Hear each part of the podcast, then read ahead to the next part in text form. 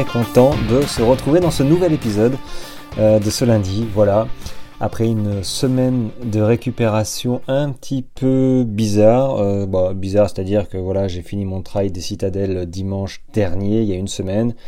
Et j'ai eu la bonne idée de, donc pas très bien déjà au niveau de l'estomac, je vous en ai parlé, j'ai eu la, bonne idée finalement d'avoir ouais, une, une, petite gastro fulgurante là, mardi, mercredi, jeudi pas top, vendredi, et du coup j'ai euh, commencé à, recourir euh, dimanche matin.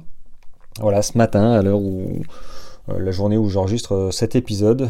donc j'étais très content ce matin de pouvoir rechausser les chaussures malgré le mauvais temps. il pleuvait pas, mais il faisait 2 degrés, beaucoup beaucoup de vent dans le sud, dans le sud-ouest, dans le Tarn là. Euh, mais voilà, j'ai pu recourir, j'ai fait un petit 10 euh, km, ça m'a fait euh, super plaisir. ça marque la fin, je pense, de, mes problèmes intestinaux, gastriques, mais ça n'a pas été, ça a été très compliqué. très faible donc je me suis pas bien j'ai pas bien mangé forcément j'ai pas bien je me suis pas bien alimenté bien qu'est-ce que je veux dire bien bu non plus donc je sais que c'était vraiment pas top pour euh, une récupération. Euh, j'en avais besoin en plus. Euh, je sais que ce 70 km m'a vraiment un petit peu beaucoup tiré dessus. Donc bon, pas top. On repart. voilà, ça fait une semaine finalement, une semaine de, on va dire de repos forcé. donc même si j'ai pas optimisé mon mon alimentation, euh, je ne l'ai pas aggravée, donc euh, je pense que les muscles se sont euh, réparés, les fibres un petit peu aussi, les ligaments, j'ai quand même bu. Hein, il ne faut pas non plus tout exagérer, mais, mais voilà, donc aujourd'hui c'est reparti. vous écoutez ça donc aujourd'hui, demain pour moi c'est lundi, donc nouvelle semaine. nouvelle semaine pour moi ce sera, on va dire un, voilà c'est le début de ma préparation de je mixte, euh, je mixte les, euh, mes courses qui arrivent parce que c'est pas du tout les mêmes, euh, les mêmes courses. 24 hein, heures sur piste, les 24 heures d'Albi. donc je vais essayer de faire 160, 180 km. donc c'est chaussures de route, hein, aucun dénivelé, c'est plat, c'est voilà. Et tout en cette course va me servir aussi de préparation à mon euh, l'UT4M de fin février. Donc là, euh, ultra de 171 km je crois et 11 euh, 500 mètres de, dénivelé positif. Donc là, on est vraiment dans un ultra montagnard. donc c'est pas du tout le même format. Donc je, je vais faire en sorte que mon 100 km euh, mon 100 km, mon 24 heures euh, d'Albi me servent de, pour allonger la distance. Voilà. Euh, donc il faut que je commence à, mettre du vélo dans ma préparation. Ce serait pas mal et continuer à courir. du dénivelé, il faut pas que j'oublie non plus parce que si je fais si j'axe mon entraînement que sur la route, ça va pas m'aider dans l'UT 4M de, fin, euh, fin juillet. Euh, donc, euh, donc voilà, je suis assez excité même de rechausser. alors, il faut déjà que je trouve ma paire de chaussures, trail aussi, parce que je vais quand même courir, m'entraîner. J'ai beaucoup de chemin, donc je vais m'entraîner sur les chemins et rechausser mes, mes baskets de mes Nike pour le coup. Je crois que c'est ça de route. Voilà. Mais dans cet épisode, j'aimerais vous parler euh, parce que j'ai j'ai vu pas mal de euh, pas mal de, de, posts de Rémi euh, Géjard, je pense qu'on dit ça, euh, qui est le fondateur et l'éditeur du magazine Running Mad, Running pardon Mag, euh, qui poste sur Facebook dans les groupes de trail bah, des posts super intéressants. Moi, j'aime beaucoup. Il a un œil averti. donc voilà, il fait place à, l'humain avant tout, avant la performance. Et même quand il y a une performance, bah, c'est que c'est que c'est mérité, c'est que c'est des élites. mais en dehors de ça, c'est vrai que il, fait des posts où qui, qui, met qui met en avant, qui mettent en avant, pardon, bah, le, le, le, j'en ai tombé sur plusieurs qui, qui, qui, avait un rapport avec pourquoi courir, finalement, pourquoi se faire mal, euh, quelle, est, euh, quelle est la finalité de, de, souffrir comme, comme on souffre dans les trails, dans les entraînements? Et c'est vrai que moi, ça m'a rappelé ma situation où, euh, où ouais, ma fin de course, mes cinq derniers kilomètres, c'était c'était pas possible. J'ai vraiment, j'ai vraiment puisé, j'ai vraiment posé le cerveau. J'ai, voilà. Donc là, on est vraiment dans le dur.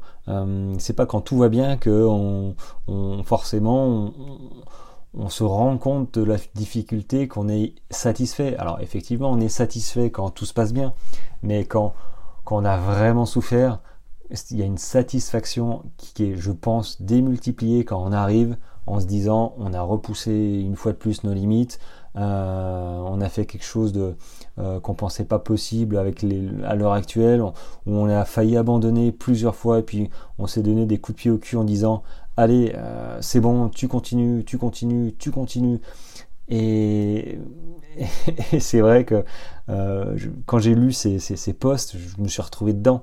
Et il y en a notamment un, voilà, qui dit à la fin, euh, il a pris en photo une personne euh, qui était euh, au bout du bout sur la ligne d'arrivée, tout ça, qui est adossée, qui est à moitié allongée par terre, adossée à une voiture et qui essaye de reprendre son souffle le long du, voilà, à l'ombre de la voiture. Et en fait, le, le fait de, de, voir, de croiser son regard, bah, il a vu cette, étincelle où la personne, le, le coureur, il est tellement heureux, quoi. il est juste heureux. Voilà, c'est juste se sentir vivant et il le dit pour, pour lui, c'est, enfin pour la personne notamment, c'est, c'est ça euh, le bonheur. Euh, et ça m'a fait poser moi la question effectivement euh, pourquoi je cours, pourquoi on se donne du mal comme ça, bah, parce que moi je me sens bien quand je cours et à la fin il y a une satisfaction de, de cette rentrée dedans, de pas avoir abandonné comme 80% des gens le feraient certainement, comme il y a des gens qui se disent mais comment vous faites? Euh, ben oui, c'est pas facile, mais, mais si on abandonne à la moindre difficulté, ben c'est, c'est, terrible. Donc le fait d'arriver comme ça, euh, d'avoir tout donné, euh, de ne pas avoir abandonné, en dehors des blessures, hein, j'entends, c'est, le bonheur. pour moi, c'est la définition du bonheur que j'ai dans le trail et le sentiment d'avoir réussi ma course, quel que soit mon classement, quel que soit le temps, euh, on ne peut pas anticiper euh, toutes les difficultés qu'on peut avoir. On peut juste imaginer qu'on va souffrir à un moment ou à un autre, mais quand on y est, c'est pas du tout la même chose. Quand on y est, on a vraiment, qu'importe la préparation, euh, il faut que il faut que l'esprit soit entraîné, soit hermétique à la fatalité, à l'abandon, aucune raison. Il, faut fermer notre esprit euh, à cette possibilité qu'on a d'arrêter, d'abandonner. Euh, c'est absolument insupportable. Hum, j'ai pas failli abandonner au 70, hein, mais euh, plusieurs fois, je me suis dit reprends ton souffle. Enfin, j'étais pas essoufflé, j'étais juste crevé. Repose-toi. J'en ai vu plusieurs. Et j'ai cette petite voix dans la tête qui m'a dit si tu arrêtes là, ça se trouve, tu repartiras pas ou tu vas mettre, tu vas mettre 18 heures à faire ton 70 km parce que tu vas t'arrêter tous les 100 mètres. Si tu t'arrêtes maintenant, pourquoi tu t'arrêterais pas dans 150 mètres? Donc voilà, euh, c'est vrai que se, se dépasser, se dépasser, chacun se dépasse à un moment ou à un autre, qu'importe ses résultats, euh, euh, c'est à l'arrivée un bonheur indéfinissable et c'est ce qui nous fait, c'est euh, quelques minutes plus tard, limite, euh, sur, sur la même course, sur une course encore plus difficile, pour rechercher ce, ce, supplément d'âme qu'on retrouve, qu'on se donne euh, nous-mêmes, hein, personne ne nous le donne, hein. c'est nous on, on se découvre nous-mêmes, on se, se, torture littéralement pour se dire jusqu'où je peux aller, où je me suis fixé cet objectif, je lâcherai pas. Euh, c'est un truc de fou, hein. on n'est pas bien. Hein. Enfin, je pense qu'on a un petit côté euh, sadomaso tous euh, à, faire ce, genre de course. et du coup, de, voilà, de fil en aiguille, de fil en aiguille, j'ai repensé à, il y a quelques semaines, hein, il y a eu la, la Barclay. Et ça m'a fait penser à cette course. Alors je ne sais pas si, si vous la connaissez, il y a eu beaucoup de, euh, enfin beaucoup parce que j'ai suivi ça, donc du coup euh, j'ai trouvé qu'il y avait pas mal de, de posts et, euh, et, compagnie dessus, donc ce qui est une très bonne chose. Et j'aimerais j'aimerais simplement mettre un éclairage sur la Barclay. savoir si voilà vous l'expliquer rapidement. Hein, j'ai, je suis sur devant, je suis devant mon ordinateur là pour pour avoir quelques chiffres et puis je vais certainement vous, vous lire un petit un petit récit pour pour que vous saisissiez un petit peu cette course. Enfin, cette course hors norme, elle est simplement mythique.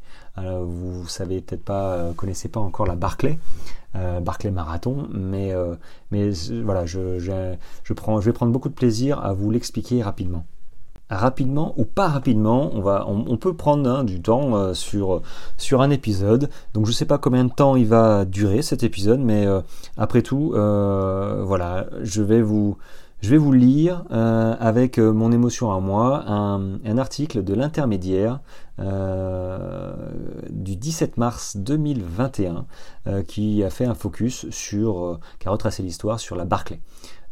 donc, donc voilà, je vais commencer. C'est parti. Alors il commence par leur article, la naissance du mythe. Alors la cavale d'un fugitif ayant entraîné la plus grande chasse à l'homme de l'État du Tennessee. Voilà ce qui inspira la Barclay.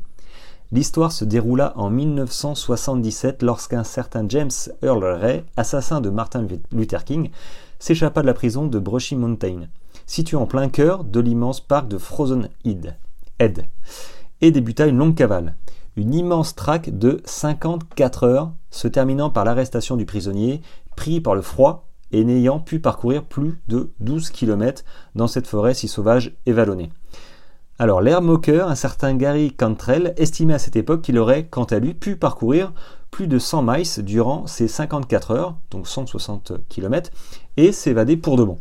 Une petite pique devenant réalité lorsqu'il créa 9 ans plus tard la Barclay, course de 160 km en plein cœur du parc de Frozen Head et a terminé en moins de 60 heures.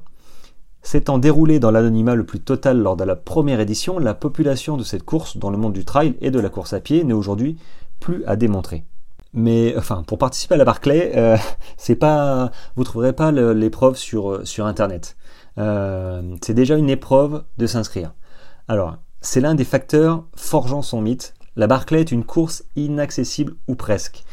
Et pourtant, nul besoin de faire partie des meilleurs trailers du monde pour y participer. Tout le monde peut déposer sa candidature et espérer faire partie des 40 chanceux au départ chaque année. La seule condition, être un détective hors pair. Alors oui, malgré sa popularité dans le monde du trail et de la course à pied, la Barclay, la Barclay pardon, ne possède pas de site internet, pas d'adresse mail, aucun numéro de téléphone et n'est guère présente d'ailleurs sur les réseaux sociaux. Preuve de leur détermination, les protagonistes une telle épreuve doivent, par leurs propres moyens, contacter Lazarus Lake. À eux de dénicher l'adresse mail du fondateur de l'épreuve et justifier leur envie d'y participer au travers d'une lettre de motivation. Euh, un truc de fou, hein Faut faire une lettre de motivation pour, pour participer à un ultra. Alors j'aime autant vous dire que si c'était ça en temps, temps normal, je pense qu'il y aurait beaucoup moins de monde sur euh, sur les courses. Bon bref. Alors, l'investigation faite et la candidature transmise tant bien que mal à Lazarus vient la difficile loi de la sélection. Parmi les centaines de demandes annuelles, seuls 40 sont retenus. 40 coureurs hors pair, parfois novices, parfois grands habitués de l'épreuve, qui recevront tous une lettre de condoléances leur annonçant qu'ils sont convoqués à la Barclay et qu'il est encore temps d'y renoncer, tant la souffrance s'annonce extrême. Le ton est donné. L'avantage, c'est que le coût de cette souffrance reste plus que raisonnable. Seulement 1,60$ de frais d'inscription, soit 1 centime euh, par kilomètre. Outre ce tarif dérisoire et un objet prédéfini à offrir à Gary, généralement un paquet de cigarettes ou des paires de chaussettes, les coureurs participant pour la première fois à l'épreuve doivent également apporter une plaque d'immatriculation provenant de leur pays respectif. Celle-ci est alors directement apposée sur le camp de base, aux côtés des centaines de plaques que Gary possède dans sa collection. Alors je sais pas, ouais, des centaines, et eh, pas mal quand même. j'ose imaginer. Euh, euh, la collection qu'il doit avoir, euh, ça, doit être, ça doit être super sympa. Alors, prochain titre, une organisation sommaire à l'image de Lazarus et sa philosophie du sport. La Barclay se déroule chaque année entre mars et avril dans le Tennessee en plein cœur du parc de Frozen Head.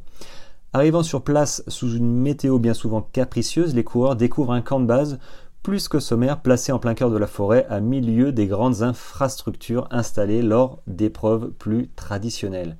Seule une tente est dressée le long d'un des rares chemins goudronnés et fait office de repère pour valider l'inscription.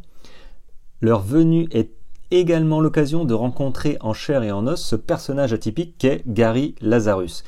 Trait du visage marqué par l'âge, chapeau sur la tête, longue barbe grise et regard perçant derrière une paire de lunettes. Le fondateur de l'épreuve, malgré son allure d'ermite ayant semblé vivre toute sa vie en marge de la société, dans cette immense forêt du Tennessee, est en réalité un spécialiste du trail aux États-Unis. Ayant participé à de nombreuses courses dans sa jeunesse et notamment une traversée d'Est en Ouest des États-Unis durant 126 jours, il s'est depuis mué en créateur et concepteur d'épreuves sportives. La Barclay n'est d'ailleurs pas son seul fait d'armes, bien qu'elle soit la plus mythique et certainement la plus dure, Gary Lazarus est à l'origine de nombreuses autres messes de l'endurance. Avec à chaque fois cette même volonté d'en faire des courses relativement discrètes, loin des marathons, Ironman ou trail mythiques, à l'organisation démesurée et au prize money assez conséquent. Je ne vais pas en, revenir et je trouve que certaines courses d'ailleurs sont de plus en plus euh, chères. Alors on peut me justifier parfois, mais bon bref, histoire de replacer le goût de l'effort pour Lazarus, Gary Lazarus, et le dépassement de soi à sa juste valeur, sans récompense au bout, si ce n'est la fierté de l'avoir accompli. Et il n'y en a pas beaucoup qui l'ont accompli. Alors, un départ surprise vers l'inconnu, effectivement, au-delà du simple aspect purement sportif, dans la Barclay, tout est fait pour mettre le mental à rude épreuve et plonger les concurrents dans une souffrance aussi bien physique que psychologique. Et ce, dès le départ. L'horaire de celui n'est pas connu. L'horaire de celui-ci n'est pas connu des participants, si ce n'est qu'il s'effectue entre minuit et midi la seule indication étant le signal d'une conque que Gary Cantrell fait retentir une heure avant le départ. Ayant bien souvent lieu en pleine nuit, les 40 concurrents ont alors 60 minutes précises pour se lever et se préparer à entamer leur périple de 160 km. Plus ou moins. Hein. Une fois positionnés à côté de la barrière jaune faisant office de ligne de départ et d'arrivée, tous scrutent Gary Lazarus, une cigarette à la bouche. Comme chaque année, lorsqu'il l'allumera, le départ sera officiellement donné. Débute alors un long périple, 5 boucles, 5 boucles de 32 km à effectuer pour un total de 160 km et 20 000 mètres de dénivelé positif. L'UTMB c'est 10 000 mètres. Donc là, on est à 20 000 mètres de dénivelé positif. Du moins, si l'on en croit les propos de Lazarus. Ce dernier ayant tendance à modifier le tracé au fil des éditions pour la rendre toujours un peu plus difficile. Il se pourrait bien que ces chiffres soient désormais euh, sous-estimés. D'autant plus que l'absence de balisage et les passages nocturnes sont propices aux errances et aux hésitations, synonymes bien souvent d'égarement. Des légères déviations vis-à-vis du tracé initial, rajoutant forcément quelques, kilomètres de plus pour des participants qui ne peuvent que compter sur leur sens de l'orientation et une vulgaire carte. Oui, parce que pour pimenter le tout, les GPS et tout autre appareil électronique sont strictement interdits. Seule une simple montre leur est donnée lors du départ, ainsi qu'une représentation du parc de Frozen Head, sur laquelle tous ont recopié à la main le tracé de la boucle dévoilée par Lazarus la veille du grand départ durant quelques heures seulement. C'est donc dans l'inconnu le plus total et généralement au beau milieu de la nuit que les concurrents s'élancent dans la première de leurs cinq boucles, 32 km en plein cœur de la forêt, entre chemins tracés et portions complètement sauvages, forçant les coureurs à se frayer un passage dans la boue, entre les ronces et autres plantes désagréables. Alors la Barclay, qu'est-ce que c'est? Eh bien en fait c'est simplement une immense course d'orientation à la recherche de livres cachés. On dirait un petit peu Indiana Jones, euh, les, livres les, les films d'aventure comme ça, donc ça c'est, c'est top, mais c'est vrai que l'idée d'une Barclay, c'est vraiment ça. C'est pas des chemins tracés, euh, c'est l'aventure et euh, c'est beaucoup beaucoup de galères. Donc Donc c'est vrai que ça fait la part belle à l'aventure. Alors parmi cette véritable jungle, sans le moindre balisage, le seul témoin de la validation de leur tour n'est autre que des pages que chaque participant déchire dans des livres disséminés aux quatre coins de la boucle. Leur numéro de dossard correspond à la page à arracher et à remettre impérativement à Lazarus. Ce dernier s'amusant d'ailleurs à placer des ouvrages au titre euh, ironique pardon, au vu de la course. Ainsi, au cours des précédentes éditions, on pouvait trouver suspendu à un arbre ou posé sur un tronc le livre Comment rester en vie dans les bois ou encore La semaine prochaine sera meilleure. Pas question pour autant de faire une pause et feuilleter les quelques pages restantes. Les coureurs ont 12 heures précises pour trouver ces 12 à 14 livres placés le long du tracé et rejoindre la ligne d'arrivée. Ceux ayant parcouru leurs 32 km dans le, dans le temps imparti sont autorisés à s'élancer pour un nouveau tour.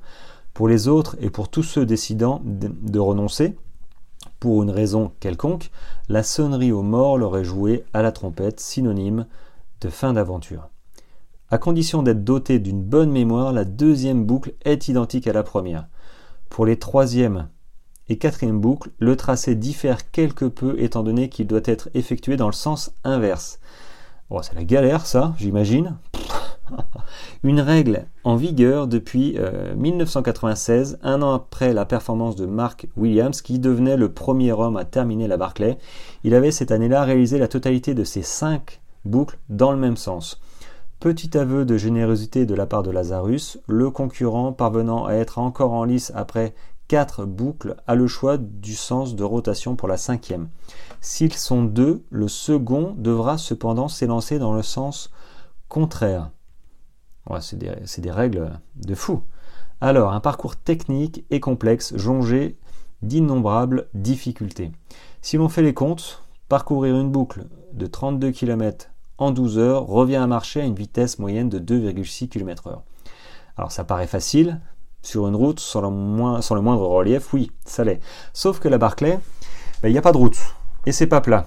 160 km en plein forêt avec un dénivelé total oscillant entre 18 000 et 24 000 mètres selon les éditions. Plus de deux fois l'ascension du mont Everest.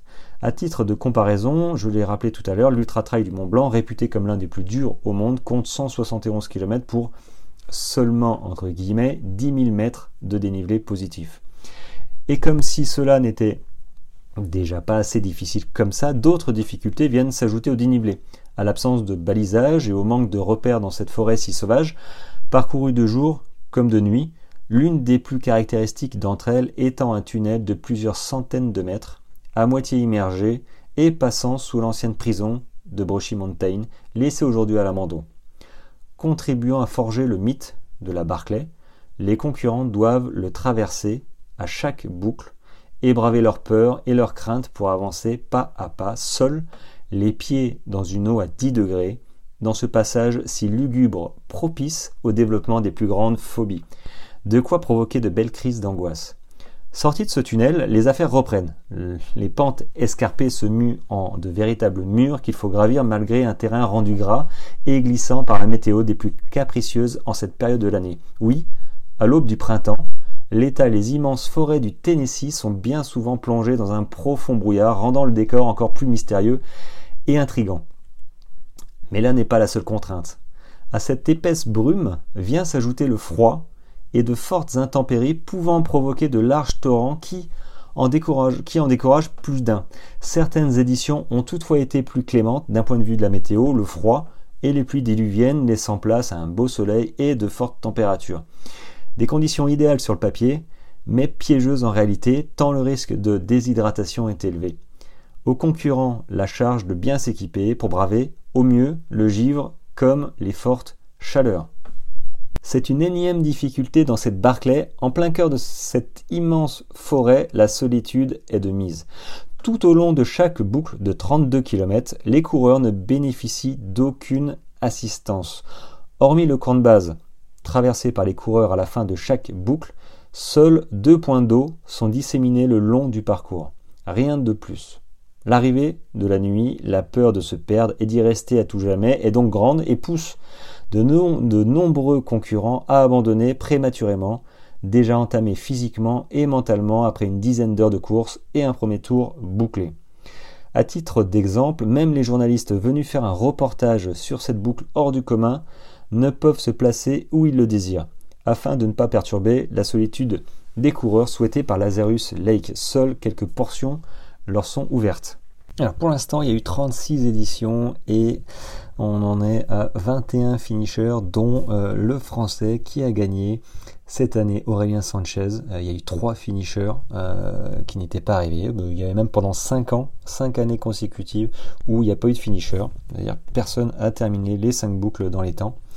Voilà ce qu'est la Barclay. La finir, c'est venir à bout de 160 km et presque 24 000 mètres de dénivelé positif, tout en se privant de sommeil pendant une soixantaine d'heures, en enchaînant deux nuits blanches consécutives.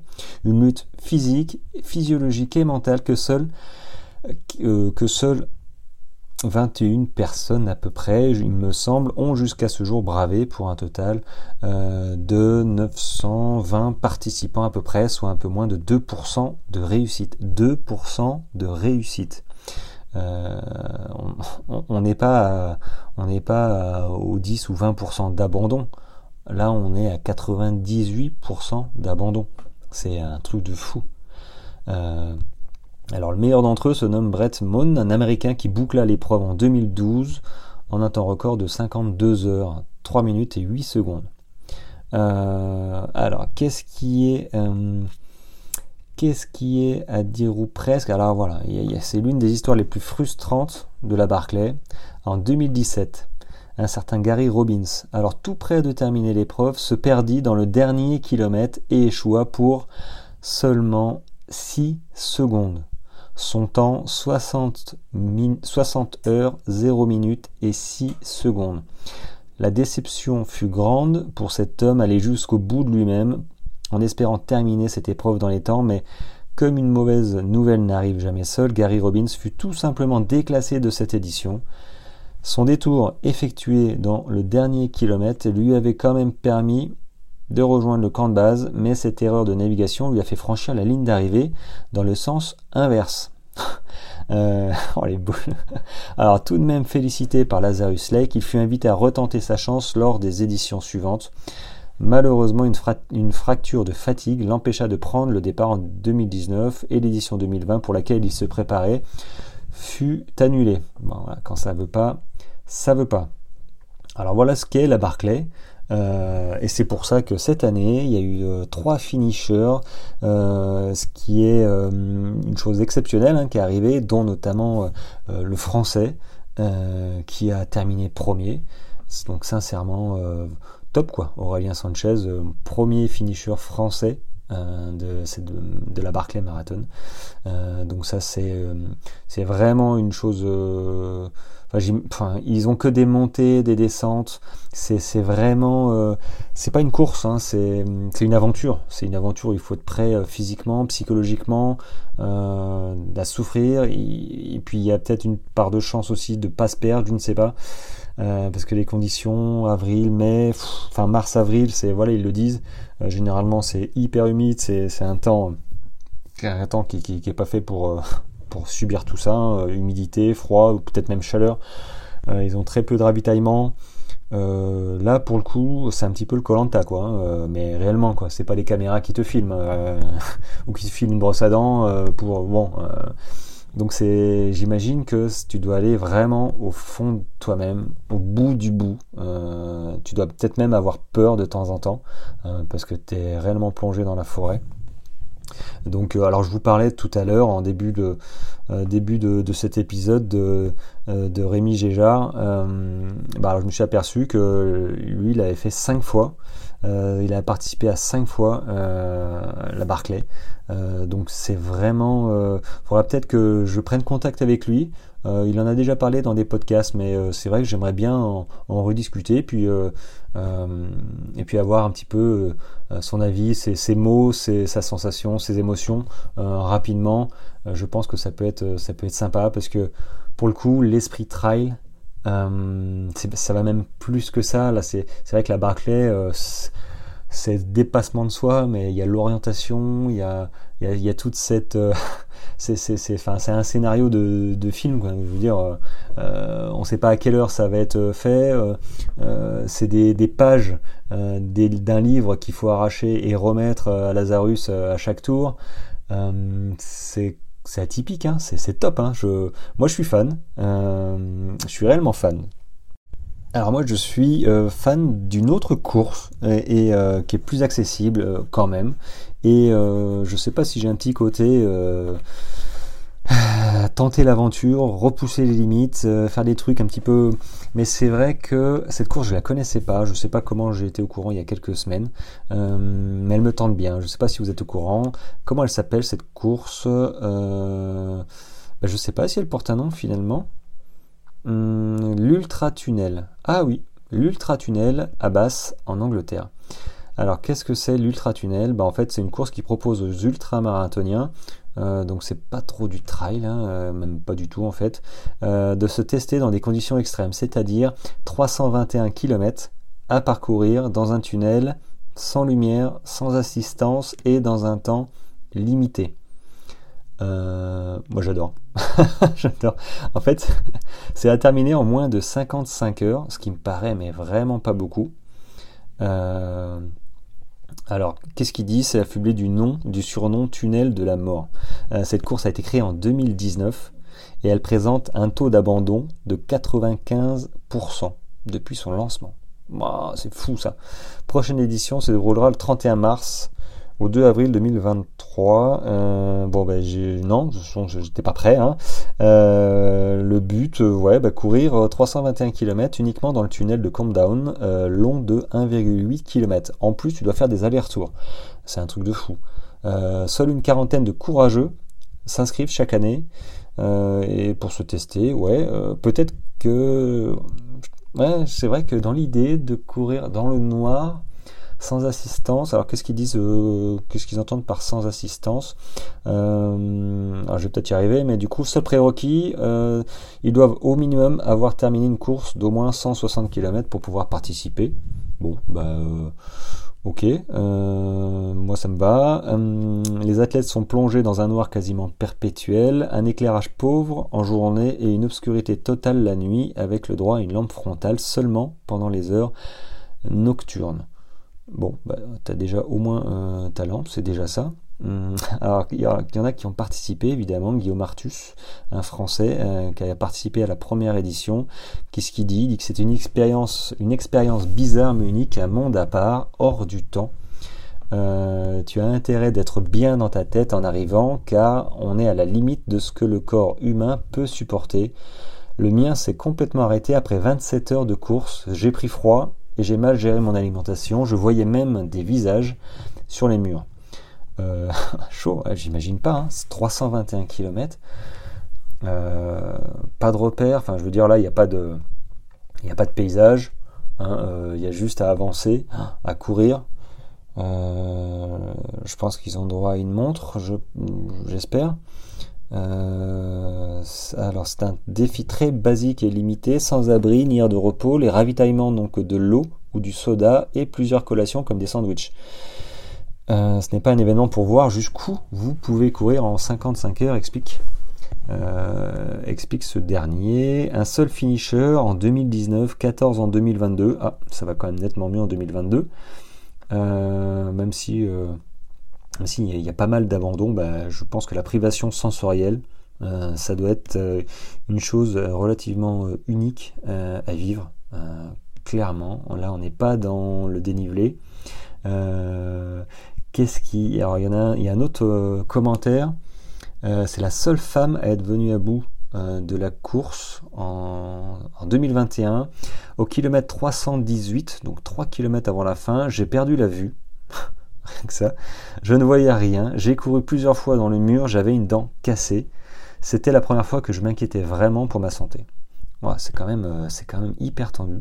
Mais c'est vrai que moi, ça me botte. Je ne sais pas si vous, euh, si vous, ça vous, euh, vous imaginez peut-être vouloir expérimenter ce genre de course. Alors 321 km, j'ai un peu du mal moi aussi à me représenter ça. C'est quand même, c'est pas du jour au lendemain. Il euh, faut être capable de courir 321 euh, km déjà. donc avant de s'inscrire, je pense que j'aurais fait du plus long, hein, carrément. mais ouais, c'est vrai que dans ce genre de dans ce genre de, de, de, course un petit peu un petit peu uburlesque et, on se demande quel sens ça a de courir dans un tunnel dans le noir euh, finalement euh, tunnel qui fait 1 km 8 donc 321 je sais pas combien ça fait j'ai pas calculé mais ça doit faire 100 200 euh, tac tac tac moins de 200 on va dire 180 180 fois des allers-retours. Compliqué hein, compliqué. Alors il y a un autre témoignage d'athlète qui a terminé l'épreuve en 54 heures. Euh, j'ai vu une famille de bonhommes de neige abominables, une énorme limace, et j'ai cru que j'étais au bord d'une falaise pendant la course. Euh, qu'est-ce qu'ils disent si, Et si toutes ces perturbations sensorielles ne suffisent pas, la pression du chrono est perpétuelle. Si un coureur n'est pas parvenu à parcourir 160 km en 27 heures, il est automatiquement disqualifié les participants doivent donc gérer leur temps et les périodes de repos sans se mettre en difficulté horaire. Euh, effectivement, euh, je ne sais même pas si je peux courir 160, aussi 160 km en 27 heures. Normalement, ça doit être possible. Sinon, je vais vous le dire, euh, mon 24 heures d'Albi, hein, je compte bien courir effectivement 160 km, mais les conditions n'ont rien à voir. donc, donc oui, ça peut être intéressant. Bon, sur ces bonnes paroles euh, de course un petit peu euh, loufoque, hein, euh, mais euh, je, je, je, je, pense hein, ce que je dis. Hein, cette course me fait de l'œil parce qu'elle est atypique, parce que je suis, alors je suis pas contre les grosses courses. la preuve, hein, je fais l'UT4M, qui est une grosse course aussi. Enfin cet été, il n'y a pas de problème. L'Ultra Ries, le GRP, tout ça, mais c'est vrai que je, moins il y a de monde plus les courses, euh, euh, c'est pas qu'elles sont pas authentiques, mais c'est vrai que je pense que je tends à, courir euh, différemment. surtout que moi les chronos, c'est pas, je suis pas dans le chrono forcément, même si j'ai pas envie de faire 50 heures à 160 km. n'empêche. N'empêche, c'est pas très grave de faire une heure de plus, deux heures de plus que ce que j'avais programmé. Mais c'est vrai que je serais plus dans rechercher des courses qui provoquent de l'émotion en dehors de la foule, en dehors d'un monde de fou. Quand je vois, c'est différent, mais le marathon de Paris, mais c'est un truc de dingue, 50 000 personnes. Quand j'ai vu des vidéos du, du pote qui est arrivé euh, euh, sur la ligne d'arrivée, mais ils étaient 20 euh, arrivés en même temps. Il m'a dit ouais, je suis derrière le t-shirt bleu, machin. Ah oui, effectivement, heureusement que tu me l'as dit parce que je, t'aurais pas vu quoi. Donc c'est pas ça une arrivée. Enfin, quand vous arrivez sur, sur vos courses, euh, c'est top parce que le, le, speaker il dit votre nom, vous êtes content, il y a du monde, ça vous applaudit, euh, vous n'êtes pas unique, mais je veux dire, il n'y a pas grand monde avec vous euh, généralement, donc c'est c'est ce petit c'est ce petit moment où vous arrivez, euh, c'est unique quoi. Et sur les grosses courses, je suis pas certain. sur l'UTMB par exemple, je suis pas certain d'arriver. alors ça fait moins, je pense qu'il y a quand même beaucoup moins de monde quand même à l'arrivée euh, que sur un marathon sur un marathon de Paris mais euh, voilà je ce petit cette petite aventure voilà ça c'est réellement euh, c'est une course mais c'est plus qu'une course c'est est-ce comment je vais réagir, comment mon corps va réagir, comment moi surtout je vais réagir mentalement, est-ce que je vais pas craquer, est-ce que et si je craque pas, mais ça sera un truc de fou de dire aux potes, aux copains, à vous, hein, de dire bah, j'ai fait une course, j'ai fait 321 km dans le noir, ouais ouais, Bon, je me suis pété trois dents, cassé le nez parce que je me suis cogné sur tous les murs. J'ai fini la course. Euh, et j'espère qu'il y a une belle médaille. Euh, ouais, j'espère qu'il y a une belle médaille, aussi belle que la, médaille de les trails de la citadelle, elle est super belle. Le t-shirt aussi, hein, trail de la citadelle, j'en ai pas parlé, mais un joli t-shirt rouge là, des belles couleurs, j'espère que ça va tenir au lavage, euh, que je pourrai garder.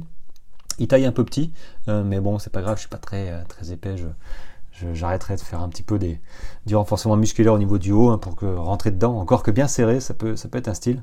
Euh, mais, mais voilà, donc euh, ces petites courses comme ça sont, sont sympathiques. Bon ben Voilà, j'ai rien de plus euh, à vous dire tout de suite. Moi, ça m'a fait. Euh, euh, c'est un, format un petit peu différent de vous lire comme ça avec vous, parce que j'ai pas tout parcouru non plus l'article que je vous ai lu. donc, donc ça a été. Dites-moi si ça vous a plu, ce genre de, de podcast lecture. j'aime, j'aime assez parce que parce que je trouve ça chouette aussi de découvrir des articles quand ils sont bien écrits, des courses, des histoires. Euh, qu'on peut pas forcément appeler les gens pour qu'ils viennent parler. Et puis, euh, et puis c'est euh, c'est un moment entre vous, vous et moi que de, vous lire ça et, j'aime j'aime assez j'aime assez ça. donc, mais je vais essayer peut-être de prendre contact avec non pas Aurélien, avec Rémi Gégard, je crois que c'est comme ça qu'on dit son nom, sur Facebook, pour, bah, pour voir un petit peu ce que je peux faire avec lui. en tout cas, il a une super carrière, hein. c'est un gros athlète, un bel athlète. Donc euh, c'est top. C'est top. Bon, les amis, je vais vous laisser euh, à votre semaine euh, de travail de running ou de détente, c'est vous qui voyez. en tous les cas, merci de me suivre, ça me fait plaisir de, voir les écoutes qui défilent sur mes épisodes, donc donc c'est top. N'hésitez pas à me contacter hein, sur les réseaux si vous voulez faire part de, bah, de votre parcours, à vous, de vos craintes, de vos ou de votre question euh, au niveau de préparation, tout ça. Moi, j'ai déjà donné quelques conseils. Je, continue à en donner parce que je n'ai euh, pas la science affuse, je l'ai déjà dit. Hein, euh, mais c'est vrai que c'est top d'échanger, d'avoir des points de vue différents et puis de vous aiguiller parfois. Moi-même, je me fais aiguiller de, temps en temps aussi, hein, c'est top.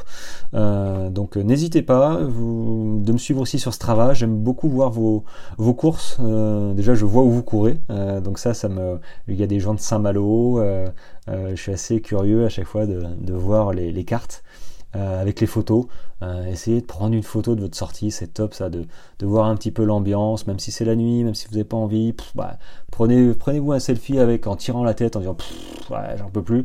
Euh, bah, c'est pas grave, c'est, moi je, je, le fais assez souvent finalement, parce que bah voilà, faut, alors pas tout le temps, parce que sinon vous allez croire que j'aime pas courir, mais mais non, faut avoir la pêche, voilà, faut faut, faut, faut avoir le fighting spirit, comme disait un commandant à l'époque dans la marine, fighting spirit, voilà, faut, faut pas se laisser abattre, euh, même si parfois c'est compliqué.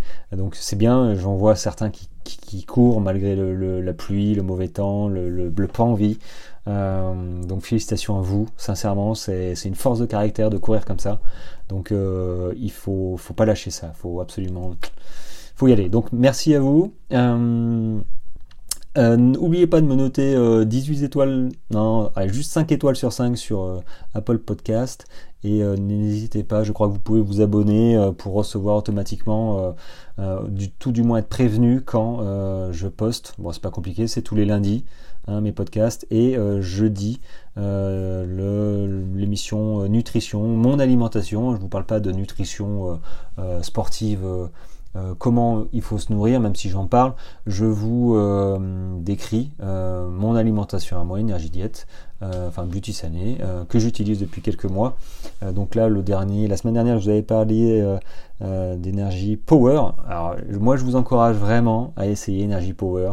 je l'utilise tous les jours quand je vais quand j'ai un coup de mou, mais dans le sport, c'est réellement top quand vous avez un coup de fatigue. vous prenez cette poudre, vous la, vous la mettez sous la langue et et il y a là quoi, ça vous redonne du boost, du, du, boost. Et euh, donc voilà, ça c'est top. Euh, écoutez mon épisode précédent euh, de nutrition si vous voulez avoir un petit peu plus d'informations sur le produit. la semaine prochaine, enfin voilà, jeudi prochain, je, pense que je parlerai de, de l'alimentation aussi, ce que je mets dans mes gourdes, est-ce que le petit goûter aussi, ou le repas avant euh, l'enca avant euh, l'entraînement. Voilà, bah écoutez les amis, je redis bonne semaine à vous, bon run, et je vous dis euh, à jeudi pour la nutrition, et sinon à la semaine prochaine. Allez, bye bye, ciao ciao